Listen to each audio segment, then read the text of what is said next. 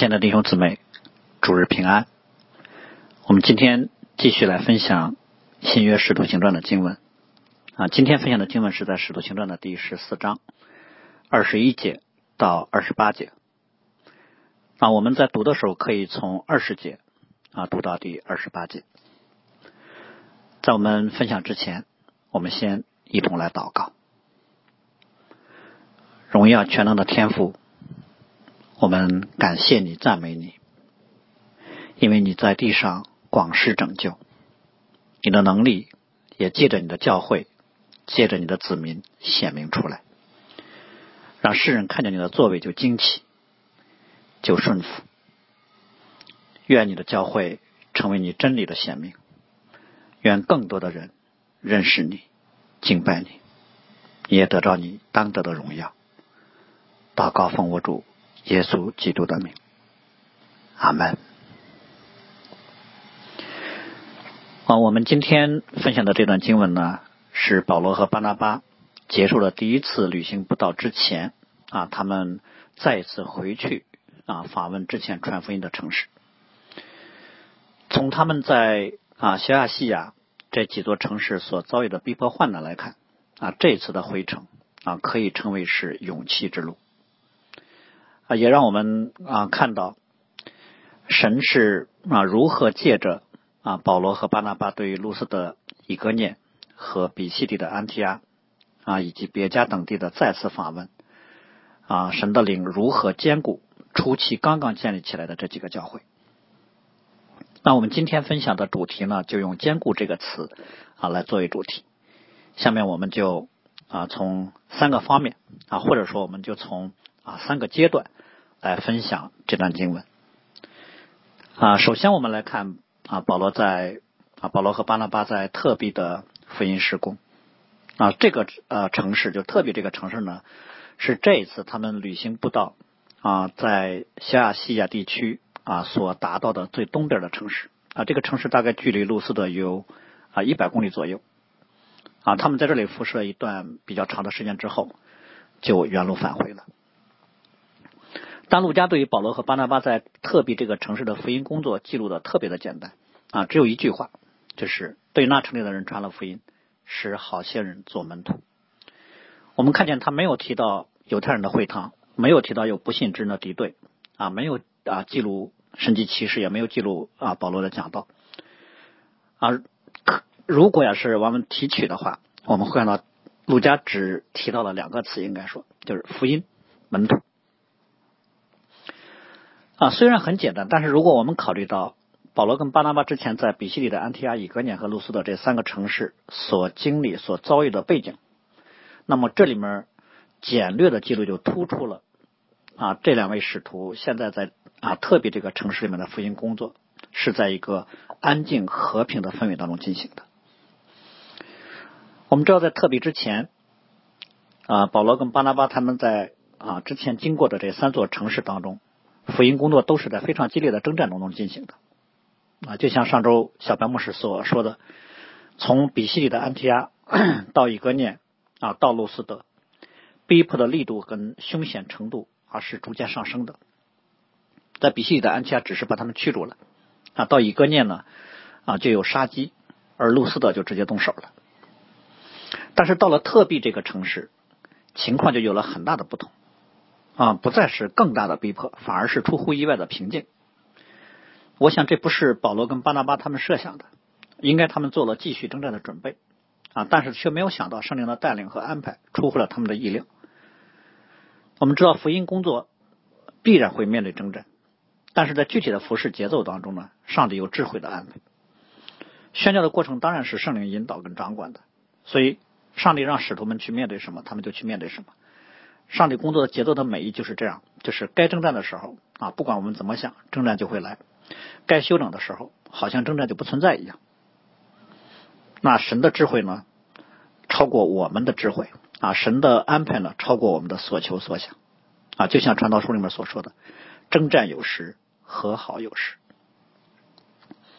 而特别对保罗跟巴拿巴他们第一次出来啊做宣教的工作，对他们来说，其实他们没有任何经验。啊，他们面对的应该是真正的啊拓荒之旅。所以在经过紧张激烈的征战之后，啊，有一个相对舒缓的服饰环境是他们非常需要的。而特别这个城市呢，应该就是上帝为保罗跟巴拿巴预备的，他们在第一次宣教旅程当中中途短暂休整的一站。啊，在这里可以让他们的身体、心灵都可以稍微喘息和恢复一下。啊，然后积累好力量之后，他们就可以回城去访问了。啊，当然我们知道这不是一个啊正式的休整啊。正式的休整要等后面他们回到叙利亚的安提阿的时候才会有啊，但至少在这里，现在暂时不用去面对那么强烈强烈的敌意和征战啊，他们可以专心传福音，专心讲道啊，造就门徒啊，能有一个平静的服饰环境，对于上帝的仆人来说是一件非常幸福的事情了。当然，我们也借此可以看到圣灵的能力并不受任何环境的影响啊，在征战中，福音被宣讲之后，信的人也会很多；在平静当中啊，福音也同样。大有果效，所以陆家在这么说，使好些人做门徒，就表示信主的人很多，而且不单是表明很多人信主啊，同时也表明在特别这个城市当中，教会得到了充分的造就。有可能保罗跟巴拿巴他们一边是向不信的人去传福音啊，一边呢在教会当中开设了门徒造就的课程，可能他们用了很长的时间给教会打下了一个很坚固的真理的基础。啊，同时也建立了同工团队等等，这些都没有记载的，我们猜可能是这样的，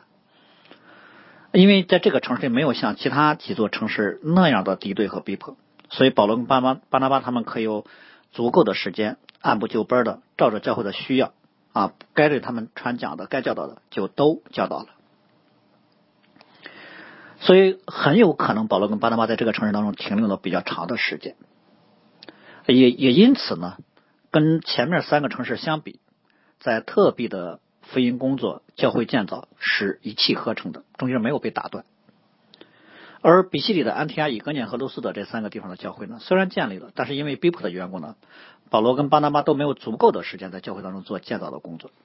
所以这这三个地方的教会呢，如果相比的话，和特别的教会应该是有一些不同的。所以我想，两位宣教士在特别这个城市停留了一段时间之后呢。他们认为应该回去再次看望之前的教会啊，把教会所缺的那些给补上。好，然后我们就来看啊这段经文的重心啊啊，就是保罗跟巴拿巴要啊回到之前啊他们去传福音的三座城市啊。如果从距离上来看，我们知道保罗跟巴拿巴在特币如果不往回返啊，直接从特币回叙利亚的安提亚的话啊，路程更近。啊，可以经过大树，直接就回到了安提亚。事实上，保罗的第二次旅行步道呢，就是从叙利亚的安提亚走陆路，一站就到了特比。但是我们现在却看到，他们舍近求远啊，啊，就是因为他们对于宣教行程的考虑，不是以路途的便利和安全为主，是以福音和教会的益处为考量。当然，如果他们没有回去啊，直接就回到安提亚去述职去了，从某个角度来说是可以的。圣灵借着他们所行的这些事儿，已经足够在教会里交差了啊，也可以说甚至啊足够感人了。但是他们却在宣教的过程中单一寻求圣灵的带领啊，寻求神的喜悦，所以他们就选了这样一条其实更远的回程之路。啊，我想一方面说明他们知道这三个城市教会的需要。啊，另一个方面，我们也特别看到了他们为了福音顺服上帝带领的心智和勇气。我们要知道，重返被逼迫而离开的城市需要更大的勇气。那可见他们的服饰呢，不是出于人啊，不是为了让人啊说好，而是出于上帝。他们凡事寻求上帝的带领，所以不是表面上交差就行了。他们力求在神面前有无愧的良心。如果说，他们第一次到这三个城市的工作室宣教啊，那么啊，这次回程的主要目的呢，就是兼顾。也就是说，保罗跟巴妈这次回到这三个城的主要目标，不再是一个大范围内的传福音了，而是对于教会的牧养和培灵。这样的话，引起的动静就小一些，嗯，不太引起那些敌对的犹太人的注意。这样的话啊，可能他们啊就不会面对啊像之前那样的逼迫。嗯，在接下来这段经文里面，我们会看到啊，保罗会从四个方面来兼顾门徒啊。第一就是劝他们恒心遵守神的道啊。第二呢，就是预先跟他们说明信仰的难处啊，第三就是选立长老啊，第四个就是为他们进食祷告。我们可以说，这是使徒能为他们所做的足够完善的工作了。而且呢，我们也可以从中看到，福音工作或宣教的一个非常重要的目标，就是建立神的教会。所以使徒呢，啊，不是只传福音啊，然后就让其自生自灭了，而是在当地建立起一个有真理稳固根基的教会啊，有组织、有带领人、有使命、有意向的牧养和治理的体系啊，让信主的人能够在教会当中被牧养。和被带领，所以建立教会本身就是宣教的一部分啊。我们先看劝他们恒守恒守所所信的道，嗯，这应该是对教会坚固的啊首要的啊最重要的，就是把弟兄姊妹的信仰建立在上帝永恒之道的根基之上，就让神的道成为他们的生命啊。这就是啊。使徒保罗在后面写给以弗所的书信里面所说的，教会是被建造在使徒和先知的根基上，有耶稣基督自己为方教师。所以这里面的一个恒守就是长久的坚持，永不后退，不管什么情况都不能放弃对基督的信靠、追求和顺服，以基督为我们生命当中唯一的盼望、喜乐和能力。其实主耶稣在上十字架之前啊，也是这样为门徒们来祷告的。所以我们所信的。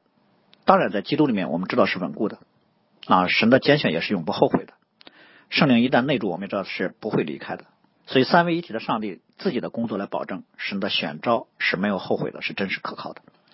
但是，这并不表示啊，一个人因此就可以认为我这一会儿有信心，然后我只要一受洗啊，我在救恩上就一劳永逸了。然后以后不管我在地上怎么生活啊，我一定会得救的啊。其实不是这样，不是这样的。反而，如果一个人在基督里面蒙了永生的恩典啊，他领受了如此宝贵和荣耀的生命，那么他有这样的盼望和应许的话，他就应该竭力在自己短暂又卑微的今生生活当中显出自己蒙恩的见证来。这就是彼得所说的那句话：神呼召一个人信耶稣的目的，就是要叫人去宣扬那招我们出黑暗入光明者的美德。反过来，如果一个人在信主这件事上既不感恩也不竭力，反而在生活当中常常显出对基督的冷淡啊轻视啊，甚至他所做的事很多都是羞辱主名的，他却反称说：“哎，我是基督的门徒。”他自称他有得救的确据啊，这个人的这种自称是毫无价值的自欺。这也不是说一个重生得救的基督徒啊需要总是处在刚强得胜的状态啊，不能有丝毫的软弱跟跌倒。而是说，基督的门徒必然在谦卑、信心和顺服上显出证据。我们知道，跟随基督的路啊，信仰之路是窄路，一定有很多挑战，我们会经历很多磨难啊，我们的信心也因此会上下起伏。但是如果我们在低谷中的话，我们应该会为自己的生命状态来担心，我们应该为我们里面的后退、冷淡和软弱痛苦，我们也应该会想各种办法，让自己与上帝的关系更加的靠近。去恢复起初所领受的信心和爱心。所以，如果一个人任由自己远离啊，甚至还带着一种高兴和放松，他觉得我终于再也不需要为信仰去付出什么了啊，终于我可以照着自己的喜好啊随意去行了啊，这样的人其实有足够的理由怀疑自己的信心啊，怀疑自己是不是真的重生得救了。所以，新约圣经对此的警戒是什么呢？就是希伯来书里所说的：我们若将起初确实的信心坚持到底，就在基督里有份了。那言下之意就是，如果不能坚持到底，这样的信心啊，就不是从上帝所领受的那坚固的信心。就是主耶稣在撒种的比喻所说的，那是撒在石头地上的道啊，被人啊听见了啊，但是却没有根基啊，它是暂时的。一旦有逼迫患难啊，他立刻就跌倒了。所以保罗跟巴拿巴就坚固教会的时候，特别提到了第二点，在真理的劝勉上，在真道的基础上，他特别提到了。啊，患难就是这里面所说的这些经文。我们进入神的国，必须经历许多艰难，必须经历。保罗这么说呢，跟他自身的遭遇以及这些城市里面信耶稣的这些弟兄姊妹的经历是相符的。啊，教会就是在逼迫患难中建立起来的。啊，不但保罗跟巴拿巴他们被逼迫被驱逐，他们走后各地的教会其实也持续受到了敌对者的压力。所以听保罗这么说的弟兄姊妹们呢？我想他们都是有感同身受的。那我们可能要啊要来思想的就是，逼迫患难对于上帝的教会的意义何在呢？首先，我想可以让人真知道神的国是什么样的。神的国在今生呢，不是世人所以为的那样一种啊荣耀的样式啊，不是一成为天国的子民，立刻在地上就享有了许多啊世人所羡慕的特权啊，比如说不再有苦难啊，不再生病啊，也没有任何的不顺利，也没有情绪的低落，没有生活的愁苦，没有压力等等。然后一信耶稣呢，好像我们立刻就要过上一个平安顺利、富足舒适、受人尊重、被人推推崇的生活。凡是以今生的福乐为追求的人，其实从某个意义上来说，他们并不是在追求进入神的国。因为保罗后来也说过，因为神的国不在乎吃喝，只在乎公平啊，只在乎公义、和平，并圣灵中的喜乐。那不在乎吃喝，就是上上帝的国，其实并不在乎今天在地上生活的贫穷还是富足啊，顺利还是艰难。神的国主要关注在属灵的事物上，最重要的就是这里面所说的三个词：公义、和平，并圣灵中的喜乐。就是你所行的合乎上帝的心意吗？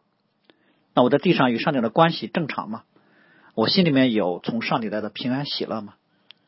其实这才是一个认识基督的人在地上最为看重的啊，这也是一个属天子民在地上最大的追求。所以保罗在这里面对于上帝国度的界定，已经跟原来犹太教啊对于神国在今生的这种意义的解读完全不一样了。所以所有想要在啊今生因信耶稣有一个被人羡慕和平安富足生活的人啊，这个时候听见保罗这么说就会失望。所以我想面对福音，人们都要评估跟衡量一下，我们是不是愿意为进入神的国去面对今生的一些损失和艰难。当然，今天所有已经信主、跟随耶稣的人都要来同样思想：我为什么要信耶稣？啊，我是要得今生的好处吗？还是说我要今生来生都不啊都要有？还是我们已经做好准备，把今生完全献给了主？啊，好在今生的时候就让天国的荣耀在我身上显明出来，啊，乐意为了基督的名去面对很多艰难，然后在盼望跟喜乐当中来仰望上帝国度将来所给的荣耀。啊，其实我们知道，上帝国度的荣耀在今生并没有完全显明出来。上帝国度的荣耀至少身体的复活，我们今天没有看见。啊，将来与主面对面，啊，与主一同在天上作王，啊，与主啊永远的同享在天国的福乐，这些都还没有显明出来。所以，信耶稣的人今生面对基督，啊，我们在地上的时候，所要以生命的样式见证的上帝国度的荣耀。这种荣耀可能是借着受苦而显明出来的，就主耶稣所说的：“你们要为我的命被很多人恨我，然后唯有忍耐到底的必然得救。”所以在地上的时候，我们可能需要去评估上帝的国和艰难和人生的艰难啊，这二者之间我们更看重什么？如果我们更看重上帝的国，那就可以忍受艰难；如果我们更看重啊脱离今生的很多的难处啊，那可能就很难进入上帝的国了。所以啊，苦难在某一个角度来看的话，啊，它可以显明出我们里面真正看重的东西是什么。好，第二个方面，我想啊，进入上帝的国必须经历很多的艰难，并不是给进入神的国设立了一个条件，而是说，我们如果认为我们已经是属于上帝国度的一员了，那么，那么我们在地上的时候就应该照着上帝子民的样式来生活。那这样的时候，我们就会面对很多的征战和艰难。如果我们要让我们在神国度里面的身份被别人看出来，从受苦的角度来说，啊这是一种必须的方式。所以，所有信耶稣的人可能都要有啊，像保罗这里面所说的，在神国度当中，在今生受苦的心智，这样我们才能在地上有啊预备好的那种从容的心态。那就像彼得说的，如果有火炼的试验临到我们，不要以为奇怪啊，好像是遭遇了非常的事儿。反而呢，如果我们在基督的苦难上有份的时候，那些反对、逼迫和艰难，就能够成为我们显明对福音得胜的证据。也因此呢，能够有基为基督受苦的心智呢，也是支取啊基督所赐给我们的勇气和能力的方式。啊，彼得曾经说过，基督的肉身受苦，我们应该也将这样的心智当兵器。在肉身受过苦的，就是与对断断绝了。如果我们存这样的心，从此我们就可以不从人的情欲，只从神的旨意。我想，这可能是一个人在地上跟随基督的时候啊，内心当中得胜和自由的秘诀所在。而且呢，这个本来就是主耶稣自己在地上成就上帝工作的方式。所以后面所有跟随基督的门徒，若想被上帝使用啊，成为祝拯救和祝福别人的管道和器皿的话，都要在基督的苦难上有份。啊，当然，如果我们能有基督为基督受苦的心智的话，我们才能啊把我们所领受的信心坚持到底，也才能得着灵魂的救、灵魂的拯救。好，那第三呢？在基督里面所经历的艰难与将来的荣耀和福分相关。呃，信耶稣不会让我们今天生活中的难处消失，但是信耶稣会让我们对于生活的看法和应对发生改变。出于上帝的怜悯呢，我们知道上圣灵会以各种超然的方式帮我们解决了很多实际的问题，但是。圣灵最宝贵跟最常见的工作是对一个圣徒生命的改变，那不是对于外在环境的改变，是改变了我们。然后呢，我们能够照着上帝的方式去应对生活当中那些问题，而借着我们的应对，就让人看到基督的能力在我们身上。所以，我们因信耶稣所经历的这些艰难，就会成为我们在上帝面前的荣耀。我想，这就是在基督里面受苦的价值跟意义。当然，我们知道，不管一个人信不信耶稣，都会面对今生的很多艰难啊。但是对于信耶稣的人来说，为基督所受的苦难就有了永恒的意义和价值。为上帝所忍受的那些啊艰难，可以成为我们将来生命的冠冕和奖赏。所以，一个人如果要受苦的话啊，不要因为自己的犯罪和私欲而受苦啊，要为基督而受苦。嗯。最后一个方面，关于受苦呢，就是这是整全的福音信息。我们看到在圣经里面，不管主耶稣还是使徒，他们在传福音和教导真理的时候呢，都从来没有避讳过啊，信仰会面对挑战啊，会经历逼迫患难啊，会有很多难处。所以我们知道，保罗在传福音的时候，从来就没有靠着任何属世的好处来引诱过别人，他没有隐瞒过啊，信耶稣可能有的各种难处。所以他曾经对以佛所教会的长老说：“凡与你们有益的，我没有一样避讳不跟你们说的。”所以今天我们在传福音的时候，也同样啊，不要刻意去避开信仰当中的挑战，给人误导，好像让人误以为信耶稣所得的祝福就是像世人那样啊，从世界和自我的角度所理解的属实的好处。而忠实的宣讲福音，不单是对于上帝的忠诚，也是对人灵魂的责任。如果我们传的福音不是啊靠着啊圣灵的能力，是靠着属世的好处，像保罗说的，我们如果这么做的话，其实就是把上帝的福音给更改了啊。对那些人来说，对听福音的那些人来说，不是拯救啊，反而对的对对他们是搅扰和引诱。因为真正的福音其实是主耶稣在十字架上所显明出来的拯救。是显明出来那永生的生命对于死和罪的胜过，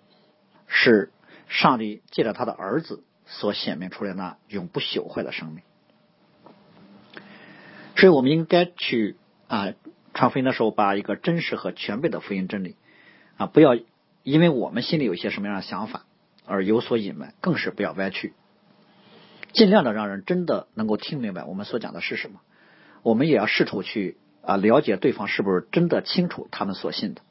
让他们知道他们会面对什么，啊，也会得到什么，让人在一个清醒的状态当中来决定。所以，如果一个人听见福音的时候很高兴，哎，但是他又一听说福音对他的今生的生活有很多的疑虑和啊，有很多挑战的时候，他有很多的疑虑和犹豫，我们不能为了让他现在就抉择啊，就告诉他说啊，你你所疑惑的或者你所惧怕的事情不会发生。啊，一切都会啊。照着你心里所想的，啊，又会又又很顺利又很平安，啊，我们应该真实的告诉告诉对方，信耶稣会有很多挑战跟艰难，但是神会赐给我们足够的能力去应对，神会帮助我们去胜过的。所以我们在传福音的过程当中，不要怕别人不信，也不用担心啊，讲到因信主而有的可能的那些挑战跟苦难的时候啊，别人听了就退缩不信了。因为让人信的不是我们，让人信的是圣灵的能力。这福音本就是神的大能。反而呢，如果有一个人听见他不信啊，从某个角度，这才是这个有罪世界的正常的反应啊。罪人听见福音，他的反应就是我不能相信，我不能接受。而我们传福音，如果有人听懂了，而且还真信了，这才是应该让让人惊奇的事情。你你遇见了不寻常的事情。啊，应该说，我们看见了圣灵超然的工作，我们看见了神迹。所以，一个人如果能够忠诚的去传讲福音信息，一方面体现了传讲者自己的信心啊，另一方面也体现了对于圣灵工作的信心。而如果有人根据自己的私意对福音有所修改或者是扭曲的话，啊，当然往往说源于这个人内心当中信心的缺失啊，他自己就很怕今生的挑战，然后他对圣灵的能力啊也不那么的相信。这就是保罗在啊加拉太书里面论到那些啊在福音上要把割礼附加上去的人所说的话。凡是稀图外貌体面的人都勉强你们受割礼，无非是怕自己为基督的十字架受逼迫。那些受割礼的，他们连自己都不遵守律法，他们愿意你们受割礼，不过是要借着你们的肉体去夸口。所以人有时候没有讲上帝的道理，其实是出于自身的骄傲和诡诈。他们并不真关心。一个听的那个人的灵魂，他们更关心的是这个人是不是能归在我的名下，作为我敬虔功绩的一个份额。好，然后使徒在讲到了啊恒心啊恒守所信的道和进入神的国必须经历很多的艰难之后，就做了一件事情，就在经历真理的教导之后，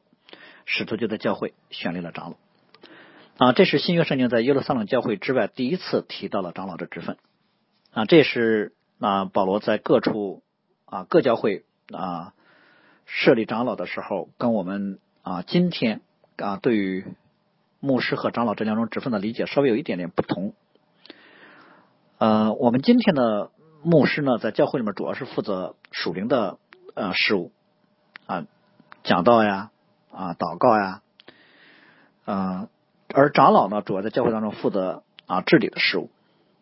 但是在那个时候，保罗在教会里面啊，使徒们所设立的教会的长老呢，可能在一开始的时候啊，讲道跟治理呢是集于一身的啊。他们平时既讲道啊，又治理啊。当然，我们今天的呃牧牧师跟长老也同时是既讲道又治理，只不过是各自有所偏重。呃，这就让我们看到有一个啊值得我们思想的地方，就是就在保罗跟巴拿巴他们在特别这个城市来传福音和牧养教会的时候。然后前面比西里的安提阿、路斯的和以格念这三个城市的教会，在逼迫当中依然在成长，而且成长的很迅速。啊，他们没有因为使徒的离开啊就立刻就散了，反而就在很短的时间之内，他们当中就已经出现了愿意并且能够来起带领作用的工人。我们会看到，在这种逼迫的环境之下，依然有人愿意服侍啊，愿意开放家庭啊，依然有人领受了教导的恩赐等等。所以教会在这个时候可能还没有一个啊，保罗在案里长老之前还没有一个啊成体系的啊带领的模式，但是他们就在这种自发的啊服侍状态下依然在运行，依然在成长，这就表明圣灵在这个时候的教会里面有特别恩典和保守的工作。那第二个方面，我们可能要看到啊，在这里面没有提到具体啊选立长老的要求和流程啊，但是呢，这不表明说。保罗跟巴拿巴在选立带领同工的时候没有标准啊，也不表明说他们的选立是完全啊不干涉啊当地的会众啊，完全由他们自行去选立。我想从选立这个词，我们就可以多少看出来一点，初期教会里面设立职分的时候那个模式。嗯，可能长老的人选啊候选的提名呢是使徒亲自来参与的，那同时呢评估的标准。可能也是使徒来提出的，但是呢，却不是由使徒啊来自行就直接指定了，而是经过了一个选举认证的程序。所以这就让我们看到教会里面指分呢，不是自取的，也不是由谁来给的，而是上帝借着选立的程序来显明的。第三个呢，我们要特别说到，一个教会里面长老的选立对于这个教会的稳固和见证有很重要的意义。如果没有领袖啊，教会很难健康持续的存在下去，也很难应对从这个世界而来的压力啊，也就很难去提到啊有好的啊教导的施工和彼此委身。所以宣教工作的目标不是只让人听见福音，而是让听见就信的人在地上成为一个坚固的圣徒的团体，就是教会。所以建立教会是宣教的目标所在，就是让所有信徒的人啊都归属在神的教会当中。就像加尔文所说的，教会为信徒之母，因为教会就是永生神的家。神在教会当中特别显出了同在、保守和供应。所以，如果一个人自称说我是信耶稣的，但是他他却没有啊一家任何一家委身的教会啊，反而呢，他他个人可能跟教会还非常的疏离。我想这是一件非常不正常的事情啊。这跟使徒约翰所说的爱神的也当爱弟兄啊，这是明显的违背和矛盾。然后使徒们在选立长老之后，就特别为教会进士祷告。这一方面显出了保罗对于上帝的仰望和信靠啊，另一方面，我想这也显出了保罗自己的谦卑和他服侍当中的自由，因为他知道教会指望的不是他，是上帝自己。保罗也从来不认为说他能做成什么，他仰望的是那位亲自拣选、感动并建立教会的上上帝的灵。所以，神才是教会真正的牧人。所以保罗并不是需要啊长老对他负责，也不需要啊教会对他负责。啊，各教会可以独立的治治理，长老和啊会众啊对上帝负责就可以。保罗从某个角度来说，他在教会的时间是有限的，嗯，早晚他也会离开，甚至甚至他今天所选的这些长老们啊也会啊有一天会离开啊，或者因为什么事情，或者因为他们就去世了，但是上帝是永不动摇的。所以圣灵呢是借着上帝的道和教会来牧养神的群羊的。其实这一点我们就从刚才所说的保罗跟巴拿巴在特别辐射那段时间里面，这三个城市的教会依然逼迫当中继续增长就可以看出来啊。保罗跟巴拿巴去的时候，他们再次访问的时候，只不过他们把上帝预备好的工人啊给认出来啊，并且按令他们做长了。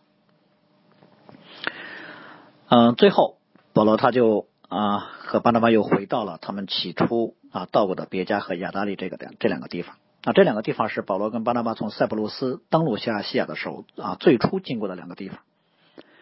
啊，应该一开始他们经过这两个地方的时候也也有传福音，也有信主的人。啊，只不过可能这两个地方没有犹太会堂